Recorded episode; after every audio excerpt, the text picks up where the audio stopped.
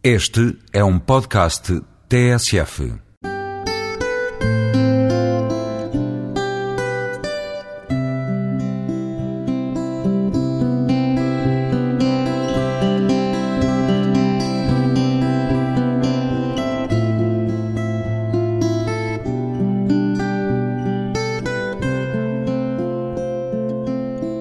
De regresso à conversa com o escritor norte-americano William C. Gordon, o que é que há de comum, William C. Gordon, entre si e um tal Gregory Reeves?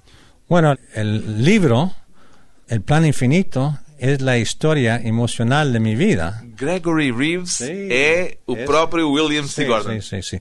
No todas las cosas que pasaron en el libro pasaron a mí, por ejemplo. Ah, quer dizer que Isabel Allende pôs imaginação Sí, sí. na sua história. Bueno, te voy a dar el ejemplo más importante. De la guerra de Vietnam, el cuento que está ahí del soldado es la verdad, pero no es mi cuento, porque yo no fui a Vietnam. Pero yo era oficial en el ejército de los Estados Unidos, nomás que cuando yo fui oficial no había guerra. Entonces terminé mi servicio y me fui y... Foi antes, da guerra Sí, do sí, Vietnam. Gregory Reeves é o protagonista do romance O Plano Infinito, de Isabel Allende. Quando o William C. Gordon contou a Isabel Allende a sua história pessoal, já pensava que as suas aventuras podiam dar um bom livro, um bom romance? No pasó así, porque yo cuando conocí a Isabel Allende, yo le dije que yo iba a escribir el libro del plan infinito. Y luego ella me dijo, déjame hacerlo yo, yo lo hago mejor. Pues ¿quién quiere pelear con eso? Eh? No puede. Não podia Sí, exactamente. Le, le dije, hágalo. Y por eso, eh, cuando ya vine tiempo para yo escribir un libro, escribí el libro del enano pervertido. Porque ya ella me había quitado el, el libro mío, entonces yo tenía que inventar otro. Inventou essa do anão perverso Sim, sim. de que Isabel Allende não gostou nada. Na- nada, exactamente. E na- por isso é que não publicou esse romance. Sí, bueno, no exactamente por esa razón. Mi agente me dijo que ese libro estaba tan denso porque habían tantas historias que casi no lo podía levantar de la mesa. Era muito pesado. Sí, en- pesado en el sentido de denso, no de peso. Y que yo debía de escribir varios libros tomando uno o dos historias para cada libro. Y eso es más o menos lo que estoy haciendo. ¿eh? Se o William C. Gordon tivesse escrito o seu plano infinito em vez de ter sido escrito por Isabel Allende, se escrevesse a sua autobiografia, o que é que seria diferente do romance, do livro escrito por Isabel Allende? Bueno, mira, aprendí una lección muy importante que francamente no, no lo entendía muy bien hasta ayer y me di cuenta que lo que me enseñó Isabel Allende cuando escribió el Plan Infinito era que se rodeó Gregory Reeves con una comunidad de gente que le ayudaron. Y eso, así no pasé la vida, yo lo pasé solo. Mi padre se murió cuando era muy joven, yo estaba muy solo hasta cuando tenía 14 años y luego decidí que iba a estudiar. Me fui a la universidad. Todas las cosas en la vida yo las hice solo. Entonces, Isabel Allende pôs uma comunidade de una- gente à sua volta. Y entonces, por eso te digo, me ayudó tanto. Cuando ella escribió ese libro, me di cuenta lentamente que para escribir yo también tenía que tener una comunidad de gente, porque si no voy a estar hablando en, en voz al aire, solo. Entonces, muy aburrido, ¿ve? Pero, por ejemplo, todos mis, como te dije al, al principio, mis personajes son todos marginales, pero se están rodeados y se juntan y con eso tienen poder. Entonces, esa era una cosa fundamental, muy importante. E se tivesse escrito o William C. Gordon a sua autobiografia, teria contado a história de um homem só. Sí, un- totalmente aburrido, porque aprendí con ella, viéndola, ayudándola a escribir ese libro, aprendí mucho de eso, y esa es la cosa más importante. Aqui há tempos dizia que a Isabel Allende disse, o William C. Gordon, que a Isabel Allende não usou no romance O Plano Infinito, não usou alguns episódios porque ela tinha medo que não fossem verosímeis, que as pessoas não acreditassem neles. Sí, sí, es cierto, habían cosas. Dê-me um exemplo. Eh, ella quería ver la casa que hizo mi padre, donde yo vivía de joven, Em Los Ángeles. en Los Ángeles. Entonces fui y la busqué y la llevé ahí. Y entonces llegamos al lugar y había un árbol de 15 metros de altura que yo había plantado con mi padre enfrente de la casa, que estaba totalmente muerto, pero tenían todas las ramas. Y la casa estaba abandonado. Había una basural enfrente donde habían tirado todas las cosas. Lixo. Sí, y entonces yo me senté en la escalera, empecé a llorar y le dije, si escribes este libro, este tiene que terminar con esto. Dice, nadie lo va a creer. Ninguém vai Ah, acreditar, disse Pero, entonces nos fuimos de ahí. Y entonces, como tres semanas después, ella dijo, "Yo- ¿sabe qué? Quiero ver esa casa de nuevo. Por favor, llévame de nuevo. Entonces fuimos a Los Ángeles, alquilé un carro, nos fuimos ahí y estaba tumbado la casa. Totalmente tumbado, no había nada. La habían tumbado, la habían llevado toda la madera, no, no había nada, nomás un lote. Y entonces le dije, otra vez llorando. Dije, ¿cómo puede ser? Dijo, bueno, esperó todos estos años para que la viera yo para escribirlo en el libro. ¿eh? Para describirlo, ¿eh? Pero eh, eh, no se puede poner eso en el libro, porque se oye cursi. I mean, nadie lo va a creer. Era Pero, pero era, inverosímil. Ya, era una cosa fantástico, ¿eh? Fantástico. Acredita no plano infinito, William C. Gordon? No, mi padre era un mentiroso, Mentiroso. un charlatán, totalmente. Não era um visionário. No, era un, era un charlatán, era un tipo muy carismático que tenía su amante que era una bruja y se iban Não, en, uma en- bruxa. Era bruja, sí, sí, sí, sí. O seu pai era um pregador. Sí, fregador. Inventou uma religião. Sí, sí, sí. O que é que dizia a religião que Que- o seu pai criou? Bueno, sacó cosas de todas las religiones del mundo y dijo que él los había criado y que y era una invención de si tú como participante practicabas lo que decía él, te ibas a, a ir al cielo nomás. No. E o que é que ele dizia? O que é que ele propunha que se praticasse? Bueno, no, yo no sé totalmente porque yo era muy joven y he tratado de leer el libro de él y no puedo. E não conseguiu ler o livro? No, es bullshit, como dicen. Por que é que a religião criada pelo seu pai se chamava o Plano Infinito? porque era un plan infinito que si seguía se iba ir al cielo con todo la- la- el deseo de la gente del otro mundo. Es una cosa increíble que la gente cree en todo eso. E o seu pai escreveu um livro e era uma espécie de bíblia dessa religião. Exactamente, escribo tres o cuatro de esto. Que idade é que William tinha quando o seu pai morreu? Yo tenía seis años. Lembra-se bem dele? Tem memória dele? Oh, mucho, mucho, claramente. Era un hombre muy carismático y yo lo quería mucho. No era un hombre perfecto, tenía problemas con alcohol y eso lo mató al fin. Pero un hombre muy carismático y a mí me cuidó mucho. Como é que se relaciona hoje com a memória do seu pai? Bueno, eh, eh, tengo la memoria que me enseñó a ser hombre. Yo tengo una memoria muy clara de las cosas que son importantes en mi vida, porque tengo una memoria muy visual. Y yo me recuerdo todas las cosas de la infancia, todas las cosas. O seu pai não acreditava na sua própria religião. No, mi padre era un charlatán, un mentiroso. Inventaba las cosas para... Y yo sentí que era para engañar a la gente. Sentiu isso com a idade de 4, 5, 6 anos? Eh, Sim. Ou só mais tarde? Sí, no, no, no, eso lo sentí al, al momento que estaba pasando. Yo sabía, era bullshit, como dicen los americanos. Perdoa ao seu pai? Oh, sí. Sí, claro. Así es la vida. Hay muchos peores que mi padre, muchos. Y los he visto y los he conocido también en la vida. ¿eh? O William é religioso? No. Algunos me dicen que soy espiritual, pero yo no soy, no tengo ninguna religión. Era católico, crecí ca- católico porque mi padre de religión era católico y me bautizaron, pero todos los abusos que se ha- eh, han hecho en el nombre de religión es una vergüenza para la humanidad, francamente. E essa bruxa, quem era? Bueno, eh, era una persona muy dinámica, sabía mucho de dinero, por eso manejaba la iglesia, y era una persona sinistra. Sabe que al fin se fue a la cárcel por el mago negro. Bueno, en inglés, black magic. Por fazer magia negra. Sí, sí, sí, sí, sí.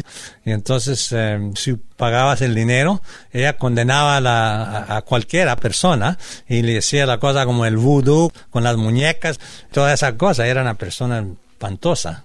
Uma história de religião e negócio simultaneamente. Sim, sim, sim. Depois de mais um breve intervalo, vamos voltar com William C. Gordon em viagem à volta do mundo.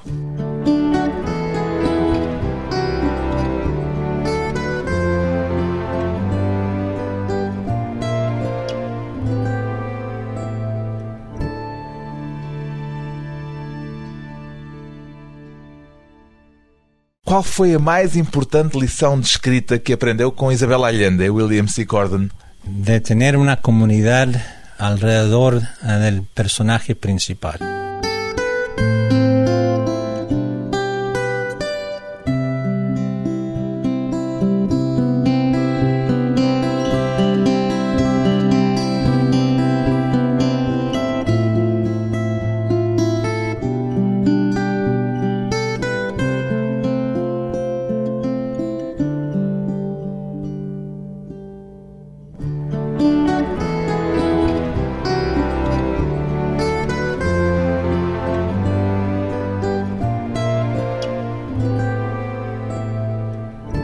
William C. Gordon, 70 anos, advogado e escritor. O facto de ser casado com Isabel Allende, uma das escritoras mais famosas do mundo, facilita ou dificulta a sua afirmação como romancista, William C. Gordon?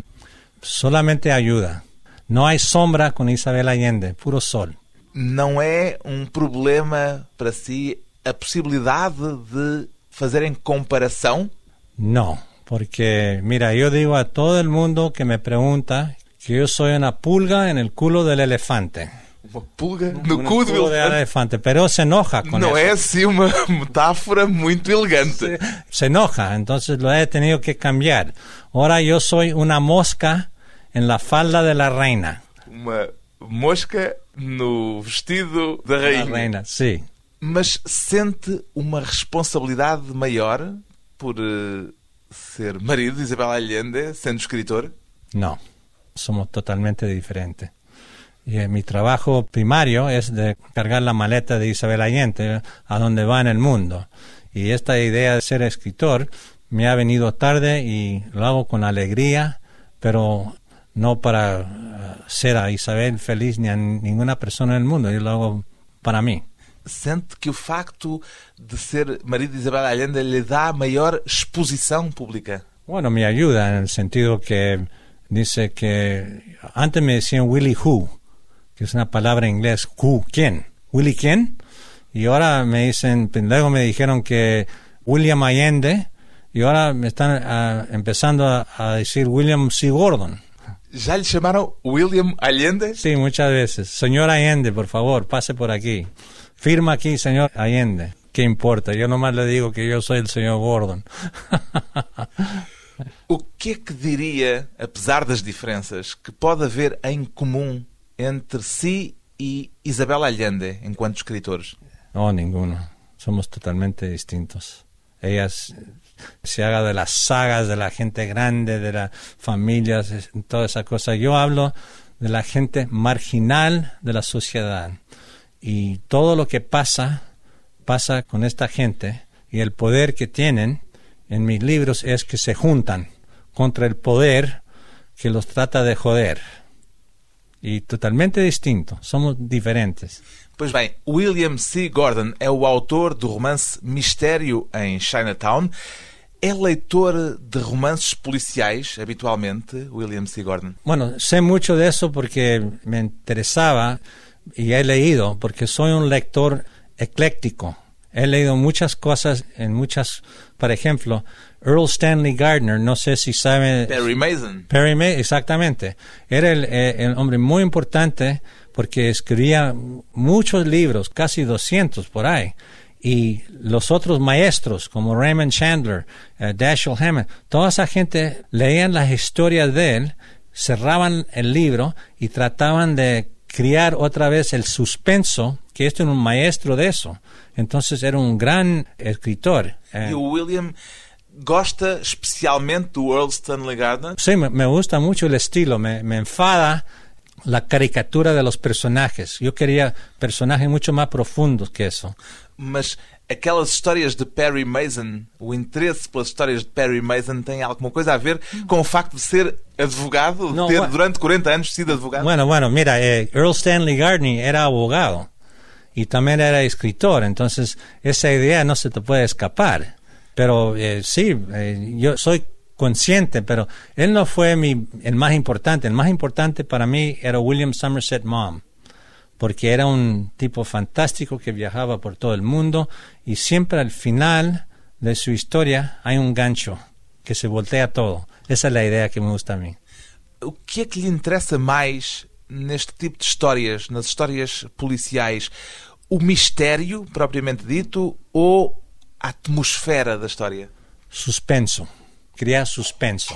Por ejemplo, los libros míos están en los años 60 porque hay una oscuridad en la ciudad de San Francisco y en Chinatown hay mucho misterio y el ambiente me gusta y también me gusta que el tiempo en esa entonces era más despacio.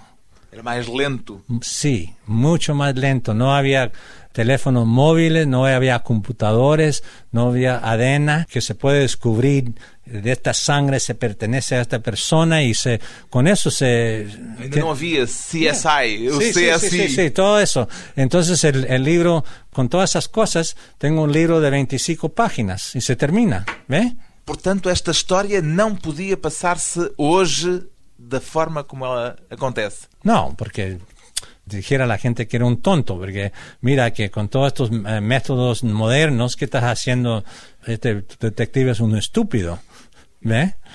O seu mistério acontece na Chinatown de São Francisco por ser um bairro que o William C. Gordon conhece bem ou por encontrar nele um certo exotismo, um certo mistério? Es muy interesante porque yo lo conozco muy bien, porque mi bufete de abogados estaba cerca de ahí.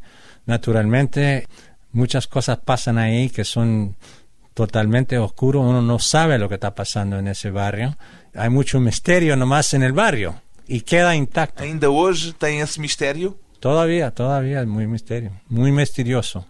A personagem de Samuel Hamilton, o investigador da história, vai continuar à procura de resolver outros mistérios, a tentar resolver outros casos em livros futuros? Sí, sí, sí. Ya escribí una novela publicada, el segundo, que se llama El Rey de los Bajos Fondos.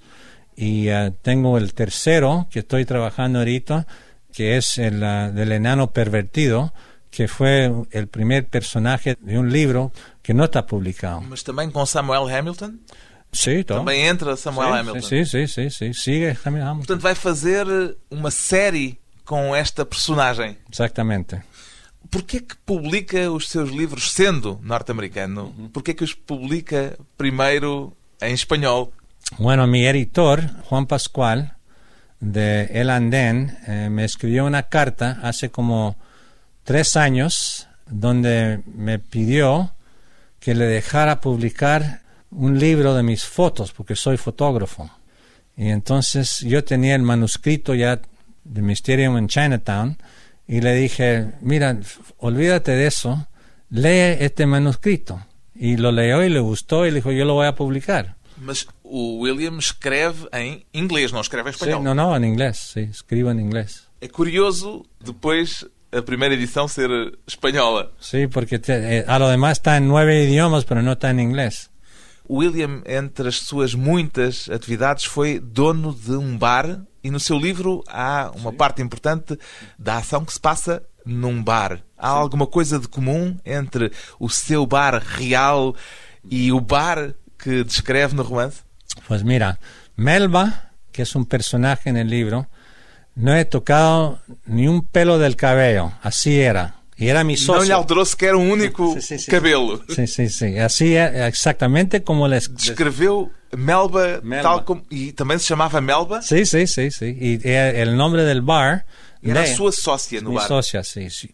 Yo presté dinero a un cliente cubano que era marinero y se fugó sin pagarme.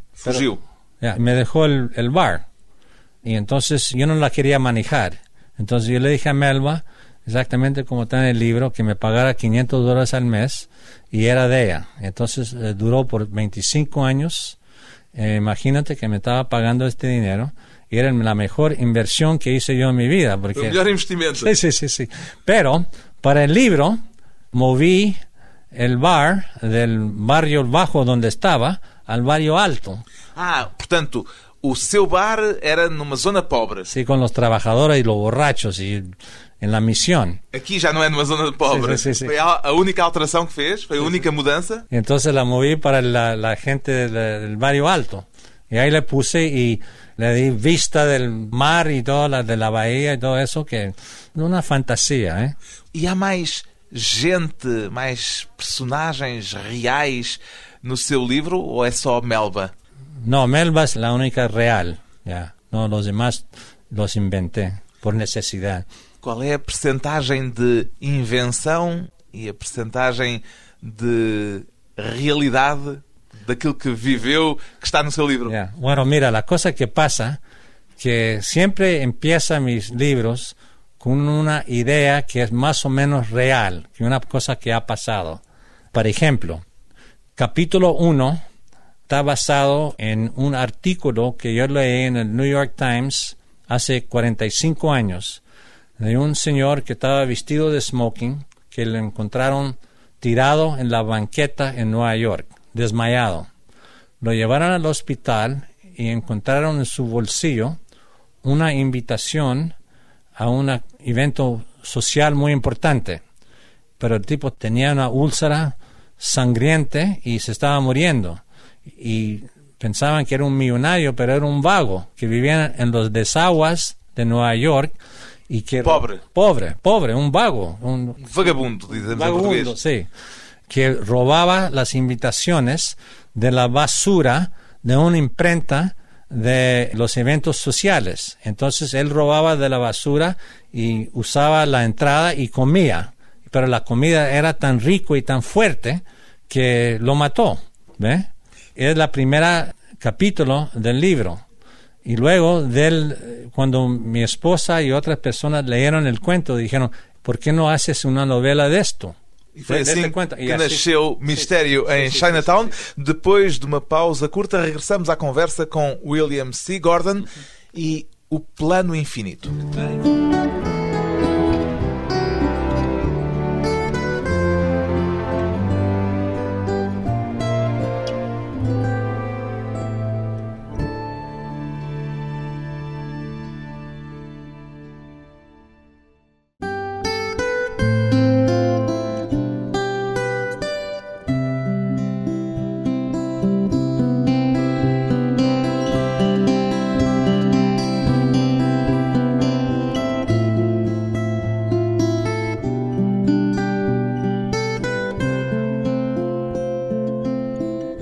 Convidado hoje para a conversa pessoal e transmissível, o autor de Mistério em Chinatown, William C. Gordon.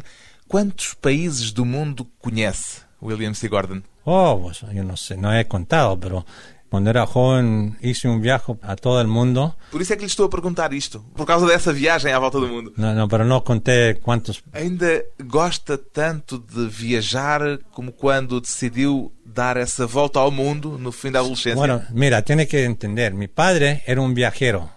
Vino de Australia, viajó por muchas partes del, del mundo porque era ingeniero de barco y sabía mucho de mecánica y entonces era un aventurero. Y eso también cuando era joven yo me sacaba a todas partes de los Estados Unidos para sus viajes. Entonces yo tenía esas cosas en la sangre. E viajou com o seu pai também? Sí, sí, solamente en los Estados Unidos, pero en todos sus viajes al sudeste de los Estados Unidos yo fui con él. ¿eh? E ficou com o gosto da Mucho, mucho, mu- hasta el día. ¿eh? Yo vengo a, a los países donde están publicados mis libros porque yo quiero conocer a la gente que está leyendo mi libro, porque yo siempre he tenido estos intereses en otras culturas y la cosa más importante que aprendí cuando hice ese viaje de joven era que la gente en todo el mundo son iguales, que hay malos, Hay buenos, hay gente generoso, hay gente mezquino.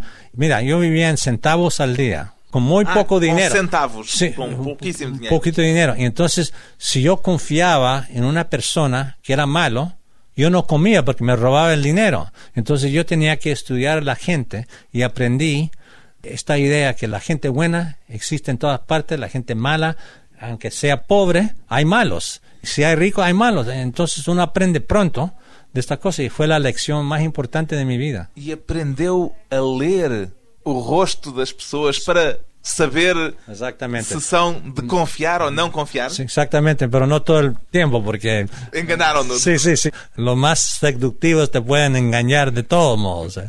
Com quanto dinheiro no bolso é que saiu de Los Angeles? Yo no tenía dinero, nunca he tenido.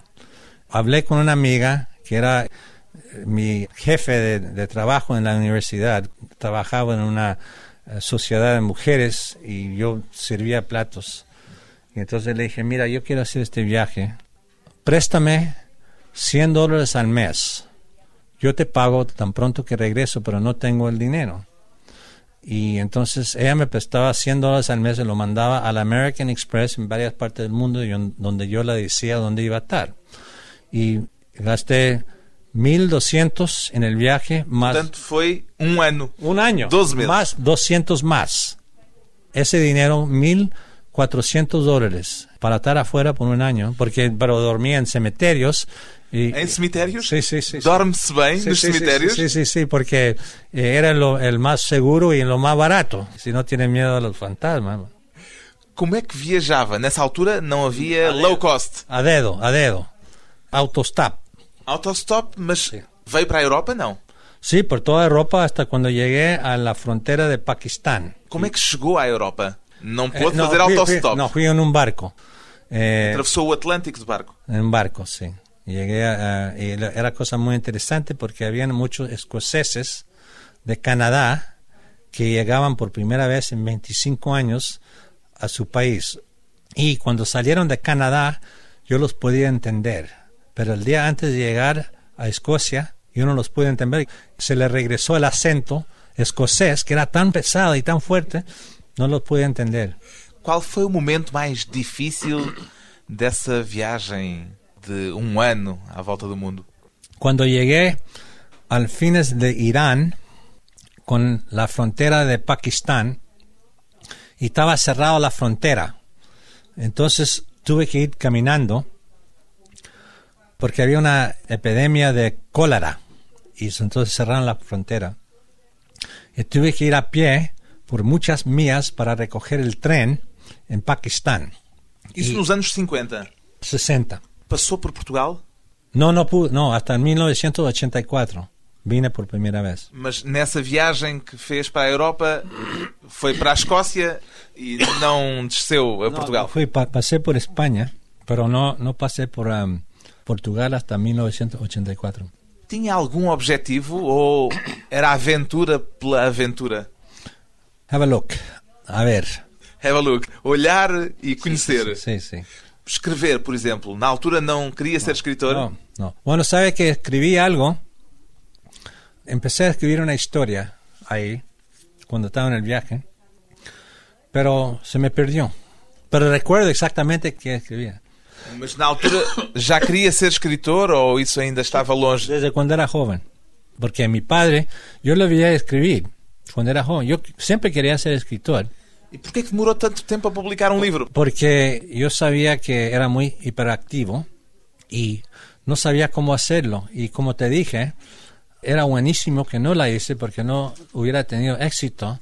Y esta idea de ver a Isabel escribir el plan infinito, incluir la comunidad alrededor de las personas, fue la cosa que... Y no me pegó de inmediato, me di cuenta lentamente.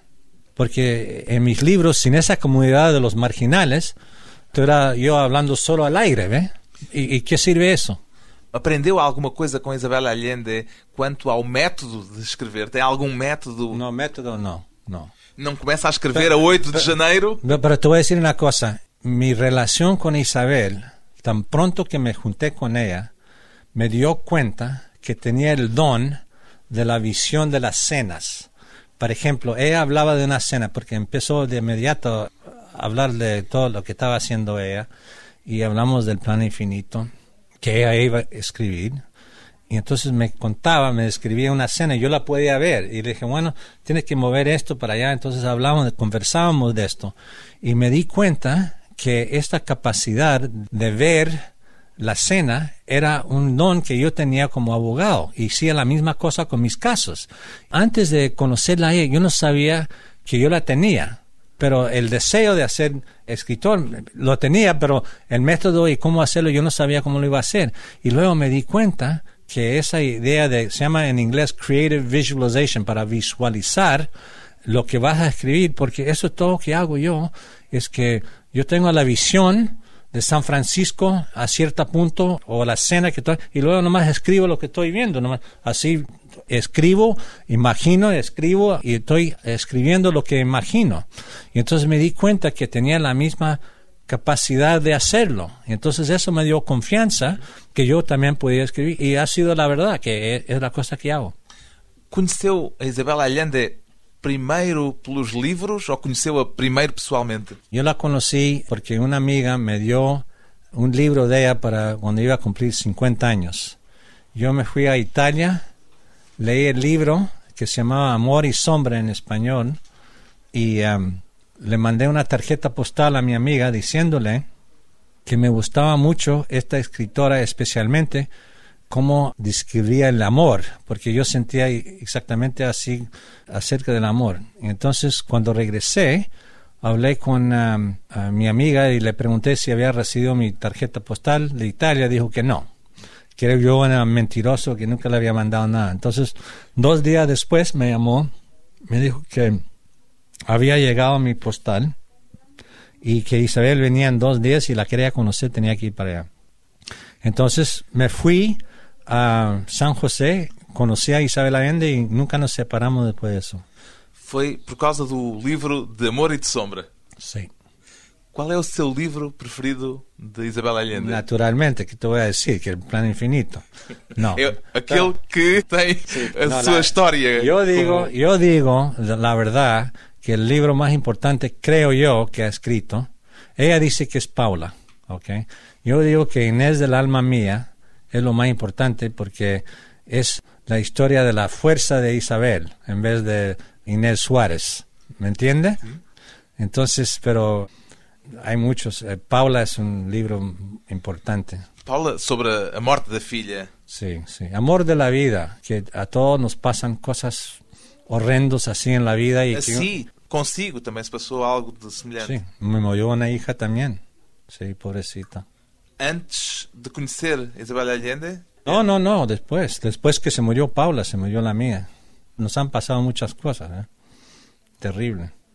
qual é a sua maior ambição como escritor, William C. Gordon? Oh, mi ambición es de ser publicado. Yo estoy tan feliz y tan agradecido por lo que me está pasando. Yo tengo 70 años. Empecé a escribir después de los 60 años y estoy sumamente feliz y agradecido de que lo estoy haciendo y lo hago con tanta alegría que no tengo ninguna queja. Sabe que Isabel me mandó con una astróloga porque yo no creo mucho en esto, pero te estoy contando que es un cuento muy lindo. Ella me mandó con una astróloga porque le había entrevistado a ella y le dijo muchas cosas. Isabel pensaba que la mujer había leído su website y que sabía todo, entonces me mandó para... para- Para fazer um teste. Sí, sí, entonces me, me manda y luego me- la señora me dice, oh, muy interesante, tú tienes un hijo que está metido en droga, pero entre dos años, Vai ficar livre disso. exactamente. Y E é verdade? no solamente eso, me dijo, y tú vas a publicar un libro entre dos años. Le dije, no puede ser. Las dos cosas pasaron. Entonces yo le mandé de nuevo y yo, yo quiero saber más, porque ah, mírame que está me diciendo lo que pasó. Y entonces eh, hace todas las cosas que hacen ellos y luego me llama y dice, oh, este es fantástico, sabes que tú estás entrando en un periodo muy creativo en tu vida que va a durar 27 años. Le digo, no puede ser. Entonces, en ese momento estaba negociando yo un contrato con Carmen Balsés, la gente, Entonces le mandé una carta a Carmen diciendo, mira Carmen, este no es una cosa de casualidad, Eh, me tienes que aguantar hasta cuando tengo 95, porque me han dicho que voy a estar siguiendo productivo hasta entonces. Portanto, ficou a acreditar na astróloga. Sí, entonces yo bueno, estoy más agradecido todavía porque puedo seguir hasta 95 años. ¿eh? Os Mistérios da Vida, Sim. um escritor de mistérios que convive de perto justamente com o mistério da escrita de uma das autoras mais famosas do mundo, Isabel Allende, de William C. Gordon, agora em português, o primeiro romance policial, Mistério em Chinatown, edição Don Quixote. Muchas gracias.